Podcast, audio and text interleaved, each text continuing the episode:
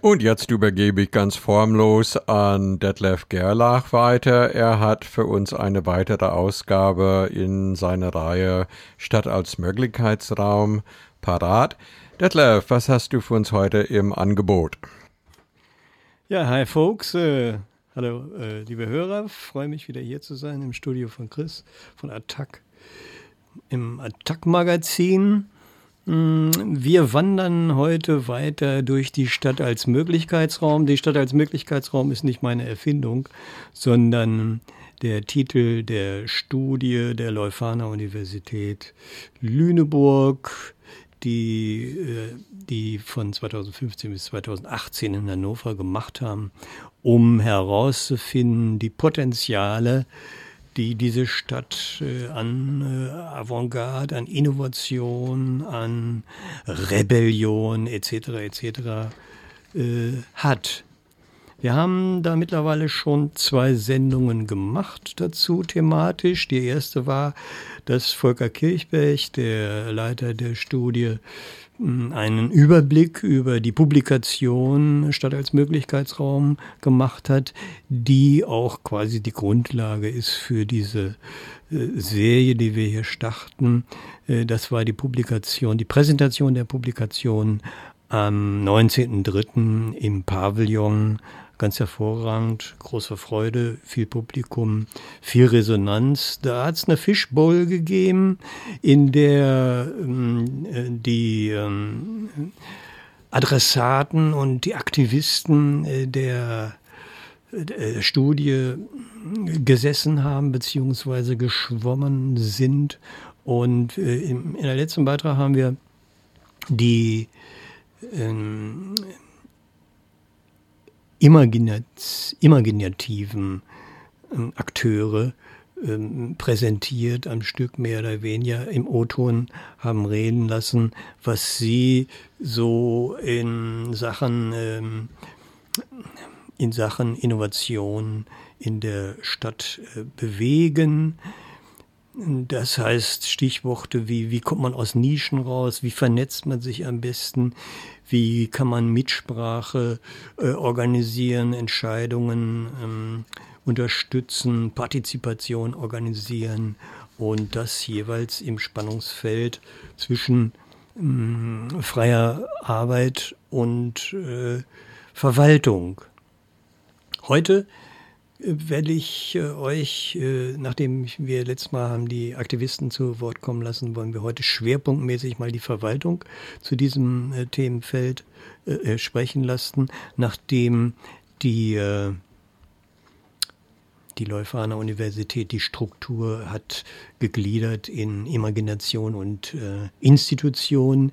Man konnte jetzt, könnte sagen, in der Fischbowl hat sich das vermischt. Das heißt, auf beiden Seiten haben wir Themen, Themen von Institution und von Imagination, sowohl in der Verwaltung wie auch in dem Bereich der Aktivisten, die jeweils, äh, ich sag mal, äh, reziprok mit diesem Thema konfrontiert sind. Ähm, ich habe die äh, verschiedenen Beiträge zusammengestellt. Wir werden also jetzt hier äh, in der Fishbowl hören, im O-Ton, Susanne Wildern von der, äh, von der äh, Agenda 21 Büro, dann Frau Sammann von der Politik, dann äh, Bernd Jakobs von der Stadt auch nochmal in Sachen äh, Innovations- und Jugendkultur. Zu guter Letzt lassen wir nochmal Volker Kirchberg äh, was beitragen, seine Sicht, äh, ein kleines Resümee der, der, der, des Sachverhalts und zu, all, zu guter Letzt äh, noch eine Aktivistin, die in der Studie unterwegs war, das ist Ute Finkeldey, die nach meinem Geschmack einen wirklich schönen Beitrag äh, gebracht hat, der auch es wert ist, äh, die, diese äh, Fishbowl, sag ich mal, ausklingen zu lassen. Äh, an Chris, äh, wir können starten mit der Serie. Danke. Ich habe das Gefühl, nach dem Briefing, das mir Volker verpasst hat, dass ähm, Susanne Wildermann vielleicht so eine Art Glücksfall sein kann in dieser Hinsicht. Denn Sie sind ja von der hannoverschen Stadtverwaltung, müssen viel äh, anschieben. Was ist denn Ihre Überlegung zu raus aus den Nischen? Ja, Sie haben es schon angesprochen. Wir haben ja eine Twitter-Funktion als Agenda 21 und Nachhaltigkeitsbüro. Wir sind jetzt seit fast 25 Jahren in dem Thema aktiv. Äh, und eine unserer Hauptfunktionen ist, äh, Initiativen aus der Stadtgesellschaft aus ihren Nischen mit zu helfen oder zu befördern und vor allen Dingen ihr Anliegen in die Stadtverwaltung auch zu tragen. Mm, ich denke, es gibt immer bestimmte Zeitfenster, wo etwas gut möglich ist und dann, wo vielleicht mal wieder nicht so viel geht. Wenn ich jetzt dran denke, in 96, als auch das Agenda-Büro gebildet wurde, das waren die Rio-Beschlüsse, war eine hohe Euphorie, da war einiges möglich und ich denke, auch gerade meine Vorgängerin Frau Hesse hat da sehr viel dazu beigetragen, überhaupt so ein Netzwerk zu schaffen und überhaupt auch den Initiativen auch ein Gehör zu verschaffen. Und man darf es nicht vergessen, es hat natürlich auch immer was mit Finanzen zu tun. Die Stadt hat einige Zuwendungen auf den Weg gebracht, auch wenn sie nur kleine Art waren, aber immerhin. Dann hat sich vielleicht mal eine Zeit lang wieder nicht so viel getan. Und ich denke jetzt gerade die SDGs, also die neuen Nachhaltigkeitsziele der UNO, haben wieder so ein, so ein Fenster geöffnet für alle und vor allen Dingen für die Initiativen aus der Stadtgesellschaft. Und mein Eindruck ist, dass erfreulicherweise das Thema, also die globalen Nachhaltigkeitsziele, auch stärker in der Verwaltung angekommen sind. Also da tut sich gerade im Moment etwas. Zumindest äh, ähm, hat man das Thema Nachhaltigkeit ist inzwischen auch in der Verwaltung positiv besetzt. Das ist ja schon mal sozusagen ein, ein Türöffner aus meiner Sicht, äh, der genutzt werden kann. Und ich würde auch das Mein Hannover 2030 so sehen, denn immerhin ist das Thema Nachhaltigkeit dort mit reingekommen, äh, auch das Thema Beteiligung stärker. Und ich würde zumindest als Initiative darauf pochen, dass es jetzt auch weitergeht. Also das, was da steht, dass es auch äh, weiter gelebt wird. So gesehen sehe ich schon auf jeden Fall äh, viele Möglichkeiten und Hoffnung am Ende des Tunnels, würde ich schon so sagen. Was mit Sicherheit schwierig ist, ähm, gemeinsame Vorstellungen zu entwickeln, Visionen nicht immer gleich beschneiden mit dem Machbaren. Ähm, ich sage fast schon mal Gesprächskanäle offen halten, auch äh, wenn man gerade mal einen Dissens hat. Also das war sozusagen im täglichen dann ist, eine gemeinsame Sprache finden, verstehen, wie der jeweilig andere tickt. Das sind für mich äh, die Dinge, an denen, denke ich, intensiv noch gearbeitet werden muss. Und jetzt fürs Agenda-Buch, für uns war eine Möglichkeit, etwas aus der Nische zu bringen, vor zehn Jahren der autofreie Sonntag. Da haben wir, denke ich mal, das erste Mal so ein Format auf die Fläche gebracht. Und äh, da hat sich ganz wunderbar verknüpft. Äh, unser damaliger Wirtschafts- und Umweltdezernent war sehr offen. Äh, eine Initiative schon aus Linden und ich glaube, wir wissen alle, von wem wir da sprechen. Das war Polymorphing und mit einem Team drumherum. Ähm, wir haben zusammen was auf die Beine gestellt mit sehr vielen kreativen Mitteln. Kultur war da schon mit dabei. Das haben wir über zehn Jahre jetzt gemacht. Ich muss ich fragen, ob das noch notwendig ist oder nicht vielleicht mal in die Quartiere jetzt müsste. Aber ich glaube, äh, dass das schon eine Möglichkeit war, der breiten Bevölkerung zu zeigen, was für ein Potenzial da vorhanden ist. Und ich glaube, es braucht einfach mehr so positive ähm, Formate auch. Ja, okay. Äh, als nächstes äh, hören wir mal die Frau Sammann von der äh, Verwaltung, äh, von der Politik, seitens der Politik. Das geht auf, äh, äh, sie reagiert hier zunächst auf einen Beitrag von Konstantin Alexander und führt das dann weiter in, in Sachen ähm, Politik aus. Das ist jetzt eine etwas unglückliche ähm, äh, Konstellation. Ja, das ist, äh, das Innenzentrum ist tatsächlich ein Problem, was uns schon etwas lange begleitet. Und äh, natürlich sind immer wieder Diskussionen da, was kann äh, äh die Politik da machen. Und die Überlegungen, äh, das Gebäude einfach zu kaufen und selbst was zu machen, natürlich denkt man auch mal darüber nach, aber wenn man guckt, was das einfach kostet, das sind einfach dreistelliger Mindestmillionenbetrag. Und wir reden ja gerade bei Nischen äh, aus, äh, auch Kultur und alles andere dann einfach aus Nischen rauszunehmen. Und wir haben ein Investitionsprogramm aufgelegt zu dem, was wir sowieso jährlich in der Stadt investieren. Ist das schon etwas, was gut überlegt sein muss, weil das einfach bedeuten würde, dass einfach auf mehrere Jahre hinaus, wenn wir dann einfach das investieren, in vielen anderen Bereichen nicht investieren würden. Das wäre einfach nur, nur, nur etwas, was man einfach mit überlegen muss. Und insofern äh, müssen wir mal sehen, jetzt haben wir einen neuen Interessenten, neuen äh, Käufer. Da lacht einer, da lacht gerade Genau. einer.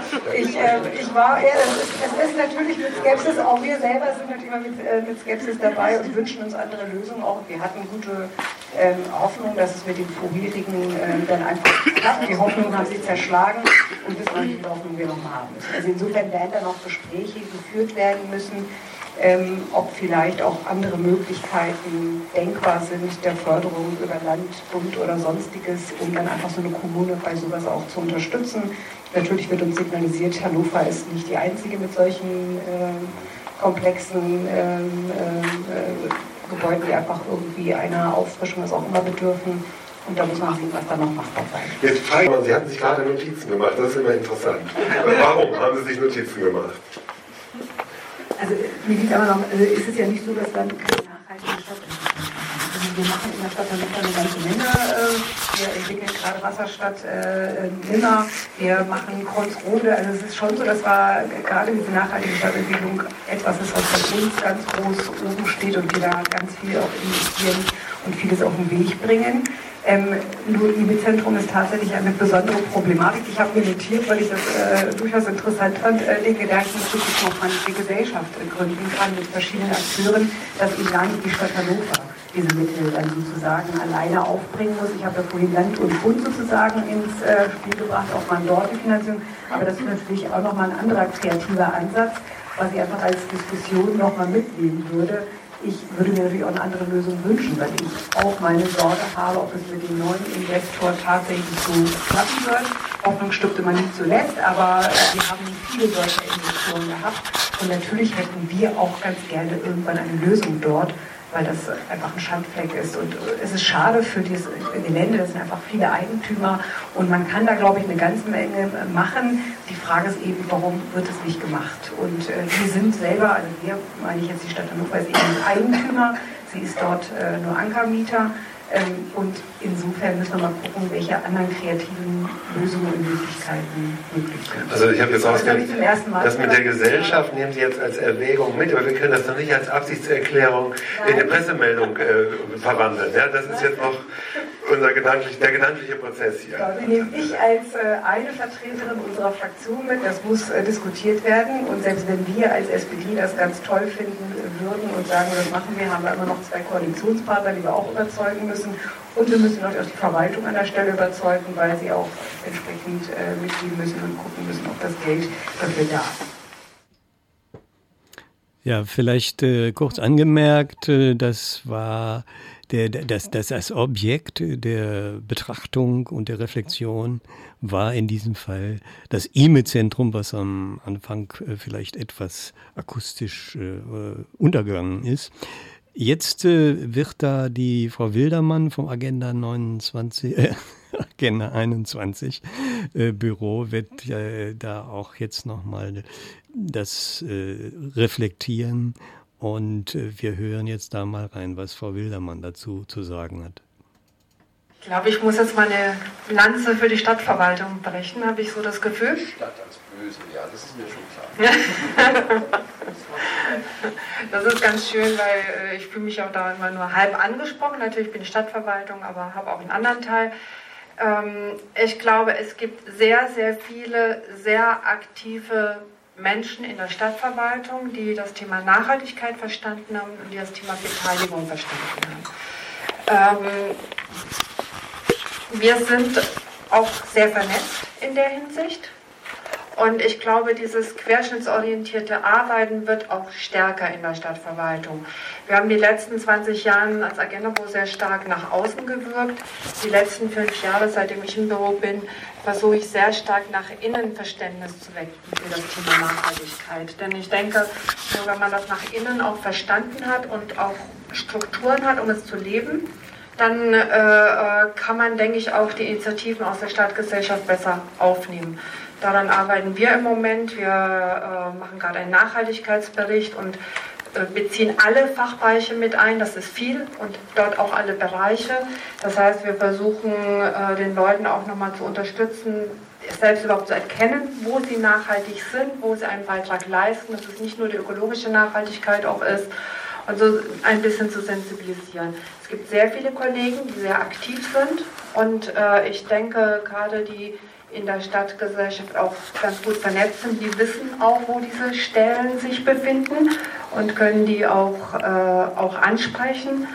Äh, ich glaube, es, gibt, es ist allerdings auch nötig, noch mehr Formate, noch mehr Settings zu kreieren, damit man, sage ich mal, auch in einem geschützten Raum und vielleicht ohne, dass man jetzt schon ganz speziellen Anlass hat, gemeinsam brainstormen, Visionen entwickeln, Ideen gemeinsam äh, diskutieren, ohne die Schere im Kopf zu haben. Ich glaube, da ist noch ganz viel zu tun, äh, dass man gut zusammenkommt und diskutiert und vor allen Dingen auch Leitbilder diskutiert, Visionen diskutiert. Also äh, ich glaube, wenn man immer erst auf der Ebene kommt, wo man ein Projekt im Auge hat, und das Projekt möchte ich jetzt bitte umgesetzt sehen, jetzt gehe ich zur Verwaltung, die wollen jetzt nicht, wieso wollen die denn eigentlich nicht?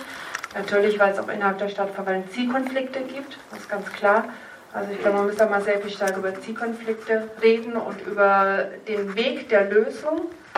Ähm, Forschung hat sehr viel zum Nachhaltigkeitsmanagement beigetragen, aber sehr wenig bisher zu Lösen von Zielkonflikten aus meiner Sicht. Aber ich wollte sagen, es gibt viele Kollegen, die äh, da ganz gut unterwegs sind und ich glaube, das ist äh, auch Aufgabe der Kollegen, sozusagen noch mehr Commitment in der Verwaltung in der Hinsicht äh, auch zu schaffen. Und da ist sicher noch ein längerer Weg, aber äh, ich würde mich auch absolut dagegen wehren, zu sagen, nachhaltige Stadtentwicklung oder Stadtentwicklung in Hannover ist profitgeleitet. Das mag für bestimmte Bereiche auf jeden Fall gelten. Es gibt aber sehr viele Bereiche, wo würde ich vehement widersprechen wollen. Okay, ein schöner Beitrag von Frau Wildermann. Äh, als nächstes äh, hören wir Bernd Jakobs, der die innovative Jugendkultur der Stadt fördert, ähm, was der so dazu zu sagen hat, zu diesem Themenfeld Stadt als Möglichkeitsraum. Ja, ähm, damit haben wir vor drei Jahren mit dem Sachgebiet Junge Kultur auch angefangen, weil äh, es wurde ja jetzt auch schon mal viel über die Verwaltung gesprochen und wie schwierig das mit der Verwaltung ist. Ich finde, gerade auch seit Meinhofer 2030 verändert sich Verwaltung, weil wir auch mit unseren 11.500 Mitarbeitenden einen intensiven Prozess dazu gemacht haben und uns innerhalb auch vernetzt haben und äh, gemerkt haben, wir sind eigentlich Dienstleister und ähm, müssen einfach auch gucken, wie arbeiten wir innerhalb der Verwaltung auch trans- und interdisziplinär. Merken das wirklich alle? Naja, es, wie gesagt, es sind fast 12.000 Mitarbeitende und es äh, nimmt aber immer mehr Formen an und man merkt es auch, und Susanne Wildermann kann das bestimmt bestätigen, dass es auch ein Aufbruch gewesen ist und dass wir auch in unserem Verwaltungsentwicklungsprogramm das auch reingeschrieben haben, dass wir gesagt haben, ähm, es ist wichtig, auch äh, inter- und transdisziplinär zu arbeiten und ähm, dieses grundsätzliche Thema, dass sich Verwaltung immer erst diese Zuständigkeitsprüfung macht und das ist immer so ein, wie sagt man gerade, wir müssen uns über Zwänge auch mal unterhalten, ähm, das ist halt schwierig. Und eigentlich müssen wir uns immer zuständig fühlen. Und ich habe gemerkt, bevor ich ins Kulturbüro gekommen bin, dass es sehr, sehr viele junge Energie hier gibt, die äh, Ideen haben, die eigentlich in keine Schublade passen, die ganz viel mit Kultur zu tun haben, die was mit Kunst zu tun haben, die aber auch ganz viel äh, mit kreativwirtschaftlichen Gedanken zu tun haben, aber auch äh, mit Stadtentwicklung. Und ähm, dann haben wir vor drei Jahren angefangen, im Kulturbüro ein Querschnittssachgebiet reinzugeben, wo es darum geht, eine Ermöglichungs- und Anerkennungskultur genau für diese Menschen und kreativen Köpfe ähm, auch zu, ähm, zu installieren, damit ähm, Projekte, die in Nischen sind, die auch Utopien sind, auch erstmal möglich zu machen, ohne erstmal auch nachzufragen, ähm, welches Ziel hat das, sondern einfach auch diesen Prozess zu fördern. Weil ich denke, es ist sonst immer schwierig äh, in der Verwaltung. Man muss immer Ziele haben und die klar formulieren und eine Zielerreichung. Aber viel wichtiger ist zum Teil auch dieser Prozess. Und Joy, du sagtest das auch gerade, äh, wir sind so voll in unseren Köpfen und so geleitet. Man muss auch mit Musterdurchbrechungen und Irritationen auch arbeiten. Und ich glaube, das machen auch viele. Und ähm, es ist auch so ein, so ein Wandel da, dass äh, sich unterschiedliche Disziplinen zusammentun und Projekte machen. Man sieht es bei der Gesellschaft für außerordentliche Zusammenarbeit, die wir auch aus der Jugendkultur intensiv unterstützen, aber auch vor vier Jahren, als das Platzprojekt gegründet wurde. Und das sind im Prinzip alles Projekte, die vor ein paar Jahren noch nicht unbedingt eine Chance gehabt hätten, überhaupt eine Förderung und Zugang zur Verwaltung zu kriegen. Und wir haben als Junge Kultur gesagt, wir fühlen uns zuständig, wir versuchen zu fördern. Wir haben auch gute Unterstützung mittlerweile durch die Politik gehabt. Durch Mein Hannover 2030 ist äh, vor vier Jahren auch der Innovationsfonds für Kunst und Kultur eingerichtet worden, mit dem ganz besonders interdisziplinäre Projekte auch äh, gefördert werden sollten. Da sind jedes Jahr 100.000 Euro drin. Das war immer, ist immer von Haushalt zu Haushalt gehüpft und wir haben das Ganze jetzt evaluiert und die Politik hat uns jetzt im neuen Haushalt erstmal auch eine Planungssicherheit gegeben, um genau solche äh, Projekte, die auch Utopien beinhalten und ganz viel Prozesshaftes, dass wir das bis 2026 auch äh, weiterführen können. Gibt es denn da überhaupt noch was, was Sie im Moment nervt? Bei der Stadt? Ja, ja bei dieser Frage, was steht den Utopien im Weg? Also das war jetzt, naja, das war jetzt so, so wir sind, positiv. Wir sind im, im, Kulturbereich ein Tropfen auf den heißen Stein. Und natürlich gehen mir manchmal meine Kolleginnen und Kollegen äh, in der Stadt auf die Nerven, weil manche Sachen nicht funktionieren. Aber genauso gut gehen mir auch manchmal Kulturschaffende auf die Nerven, weil die starkköpfig sind. Deshalb ist, glaube ich, an der Stelle ganz wichtig zu sagen, irgendwie, wir, wir müssen in Dialog gehen. Und, ähm, und dieser Dialog ist wichtig, dass man auch sagt, ähm, wenn, wenn jemand auf die Stadt zukommt, das muss genau so funktionieren und anders geht es nicht. Und wir sagen, das geht aber aus den und den Gründen nicht, da muss ein Dialog möglich sein. Und ich merke das bei dem Klientel, wo wir in der jungen Kultur arbeiten, die kommen mit tollen Ideen und wenn ich dann aber auch sagen kann, das funktioniert aus den, den Gründen nicht, finden wir eine andere Lösung. Dann heißt es nicht, das kann nur da gehen, sondern ja, dann überlegen wir gemeinsam nach was anderem, vielleicht einen anderen Ort, modifizieren das und da muss diese Dialogbereitschaft auch da sein und gemeinsam was weiterzuentwickeln und nicht irgendwie diese Fronten aufzubauen. Ich glaube, das äh, entwickelt sich gerade auch, dass man im Dialog auch guckt, äh, gemeinsame Lösungen zu finden. Und das ist im Prinzip das Spannende. Und daran kann man jetzt auch mal den Bogen schließen, weil ich ja auch noch, wie Sie auch erwähnt haben, für das Thema Kulturhauptstadt äh, auch mit dabei bin äh, und auch für den äh, Kulturentwicklungsplan. Und wir werden, ähm, sind da ja auch gerade im Beteiligungsprozess und haben Handlungsfelder definiert. Und ein Handlungsfeld, das haben wir jetzt nicht bei euch geklaut, sondern das ist schon länger in der Entwicklung, wird auch heißen, Möglichkeitsräume mit Kultur entwickeln und eröffnen. Und, und da sind halt ganz viele Elemente drin, die ihr auch in eurem Buch beschreibt ich habe das nicht ganz lesen können, aber einige spannende Sachen ging es im Prinzip auch um diesen Dialog. Ja, drei Tage sind zu kurz. äh, ganz, ganz spannend war relativ am Anfang, da hast du auch gerade was zu gesagt, dass, äh, dass es darum geht, ähm, dass Politik, Verwaltung, Stadtgesellschaft, dass die im Prinzip gemeinsame Ziele definieren und auch ähm, äh, da was machen. Und das Spannende ist, wir haben jetzt die erste Veranstaltung für den Kulturentwicklungsplan auch gehabt und auch dieses Handlungsfeld Möglichkeitsräume diskutiert. Und da kam an der Stelle drin äh, so, so, ein, so, ein, Wortspiel auch raus, wir müssen gemeinsame Sachen machen. Und das ist im Prinzip, glaube ich, das Wichtige, dass man auch bei Utopien sieht, wir haben irgendwie ein gemeinsames Ziel, auf das wir uns committen können. Und dann kann man auch gemeinsame Sachen machen mit allen Seiten. Da kann Politik mitgehen, da kann Verwaltung mitgehen. Aber ich denke, an der Stelle ist ein Dialog wichtig. Und wir sind damals in, in Mein Hannover 2030 auch mit so einem Leitgedanken reingegangen, äh, mit einem Zitat von dem Philosophen Gadama. Äh, ein Gespräch setzt voraus, dass der andere recht haben könnte. Und ich glaube, wenn wir in so einem Dialog auch zusammenarbeiten, dann können wir auch einiges erreichen, auch vielleicht einige Utopien irgendwie ermöglichen. Ja, das war ein schöner Beitrag, fand ich, interessanter Beitrag von Bernd Jakobs. Ähm, jetzt äh, aus der Fishbowl. Äh, Volker Kirchberg, der auch noch mit dabei war, macht so einen Hauch von Resümee, sage ich mal. Wir hören uns das mal an, was er zu sagen hat. Ich habe es ich hab's, ja, ja, ja oben auf dem, als ich da oben gestanden habe, schon mal gemeint. Wir können als jetzt mache ich doch mal diesen Unterschied zwischen Wissenschaftlern und Akteuren. Und äh, eigentlich finde ich diese dritte Stufe ganz wichtig, die, die bis jetzt noch nicht mal Akteure sind, die dann erst Akteure werden sollen. Gut, wir sind jetzt die Wissenschaftler und wir sind auch wirklich nur die Wissenschaftler, weil wir nicht in Hannover, also ich lebe nicht in Hannover und ich finde, es sind ganz tolle Leute, es sind ganz viele tolle Projekte, ähm, eine tolle Stadtverwaltung, Gott, alles positiv. Vor allen Dingen, weil ich es immer gerne mit Hamburg vergleiche, wo das alles ein bisschen schwieriger ist als in dieser Stadt. Ähm, ab, ab, also wirklich. Da sind sich jetzt auch wirklich alle einig. Ja. Nein, nein, aber dass, dass, dass in dieser Stadt eben so viel passiert, was, was mir so viel Spaß gemacht hat, aber ich kann ihm nur Empfehlungen geben. Und die Akteure können aus den Empfehlungen schärfere Forderungen machen. Und das heißt, die Akteure sind auch die Akteure in der Stadtverwaltung, ich habe gleich am Anfang gesagt, das sind alle drei, die Zivilgesellschaft, ähm, die Stadtverwaltung, was war die dritte? Irgendwie habe ich drei Gruppen genannt. Äh, meinetwegen sogar den Markt noch.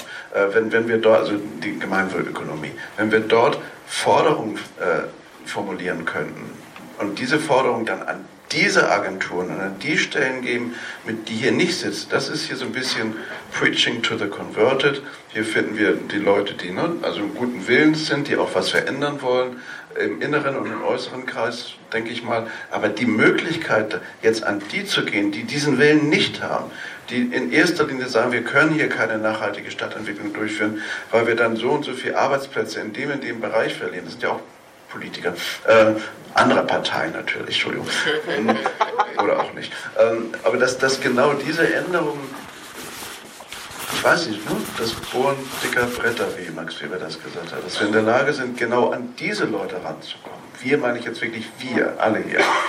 Das ist die große Herausforderung. Die wird durch so ein Buch auch nichts dazu beitragen, aber vielleicht durch die vielen, vielen Aktivitäten wird es auch in das Bewusstsein ähm, in dem Büro des Oberbürgermeisters und darüber hinausgehen, um dann tatsächlich Dinge dort auch ändern zu können. Und nicht nur in Hochglanzbroschüren, sondern deswegen finde ich mein Hannover 2030 so wichtig. Das ist für mich wirklich der Indikator dafür, wird sich was tun oder wird sich nichts tun. Und also bin ich noch ein bisschen skeptisch. Ja, die Skepsis von Volker Kirchberg dürfte angebracht sein.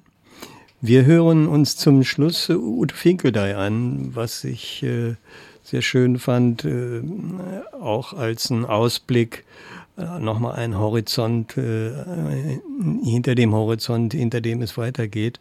Das hat Ute Finkeldey als Lektorin der Studie und äh, später Aktivistin in der Sache äh, sehr schön nochmal resümiert und referiert mal bitte das Mikro weiter an Ute Finkeldey, die wir jetzt noch gar nicht gehört haben. Ich sagte ja, schon. Ich habe auch gar nicht mehr viel zu sagen, ist ja schon alles gelaufen.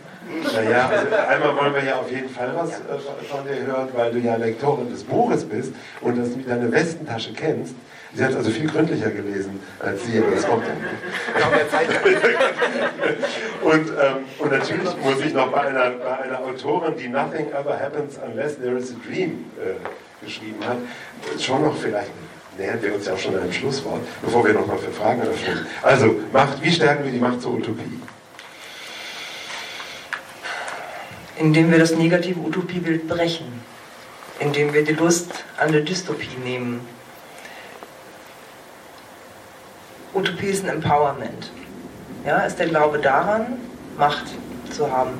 Die Macht der Benennung, die Macht des Träumens, die Macht zu sagen, das ist mein Kulturbüro, und mein Agenda 21 und Nachhaltigkeitsbüro und mein Hannover 2030. Das ist so schön mit dem Possessivpronomen. Nicht zu sehen, dass ich ein tumbar Teil Versinkende der Masse bin, sondern dass ich mir eigene Ideen machen kann und die Ideen auch mir machen kann, ohne mir von vornherein zu überlegen, sind sie umsetzbar oder nicht. Ja? Wenn ich nichts träume, wenn ich keine Ziele habe, dann gehe ich gar nicht erst los. Es soll nicht einfach das Prinzip Hoffnung sein. Natürlich nicht. Und wenn man alleine ist, tut sich auch gar nicht viel. Ja, aber es, ich arbeite ja eigentlich noch unterhalb der Mikroebene, ist mir aufgefallen. Ich versuche ja Leute erstmal in Nischen reinzubekommen. Über Schreibwerkstätten, ja, über die Mutmachung, Gedanken zu äußern, für legitim zu halten.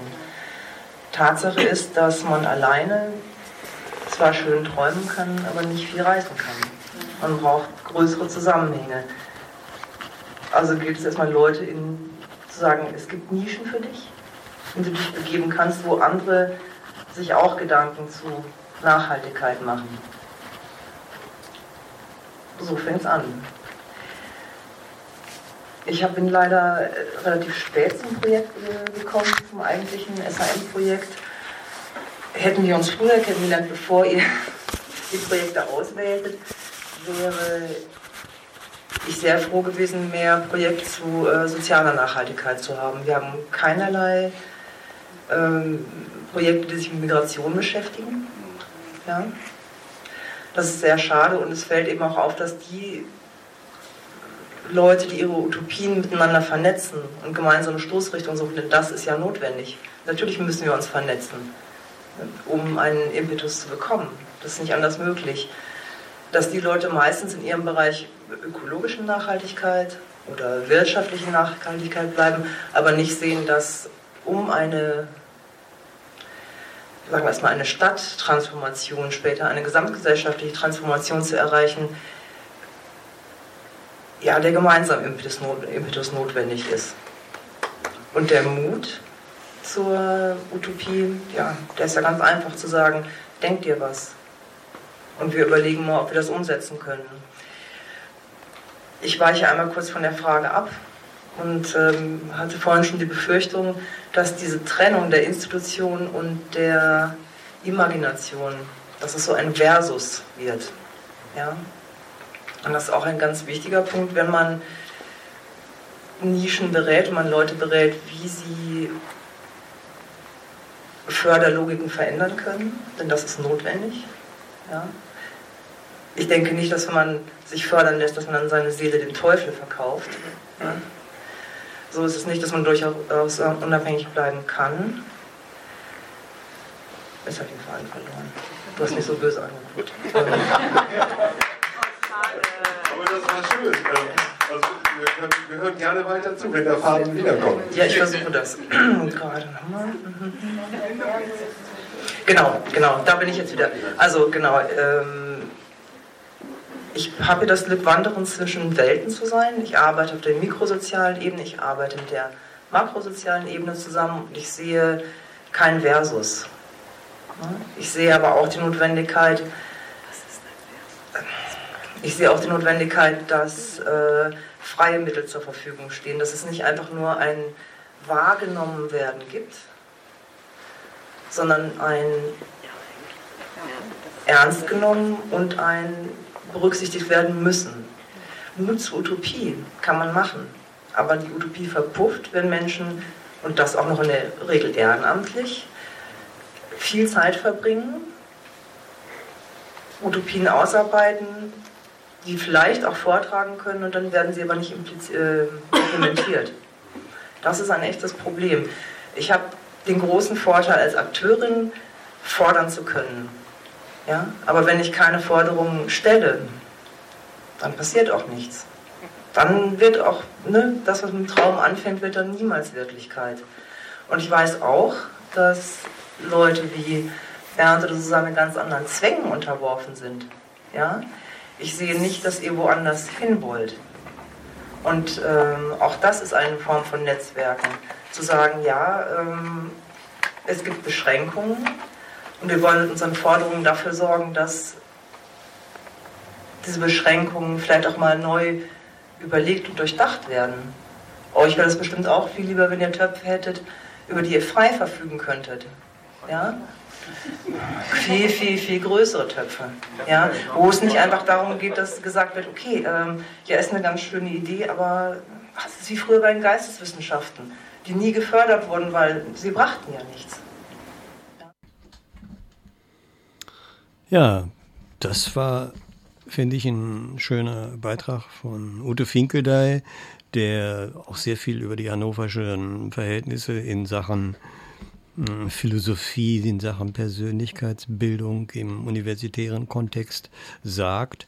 Wir werden in den nächsten Beiträgen diese Inseln, äh, Zukunftsinseln, wie sie äh, unter anderem auch hier von Transition Town und ähm, Anke Bienenkopf, Bienenkapp äh, unterwegs sind, äh, den Platz etc. Äh, die verschiedenen anderen Projekte werden wir da genauer in den äh, Blick nehmen, die hier jetzt in diesem Crossover, sage ich mal, ja als Einzelne äh, zu kurz gekommen sind. Ja, ich freue mich äh, auf die Chancen äh, für nächste Beiträge. Verbleibe mit den besten Grüßen, Detlef Gerlach, Change Agent. Ciao, bis zum nächsten Mal.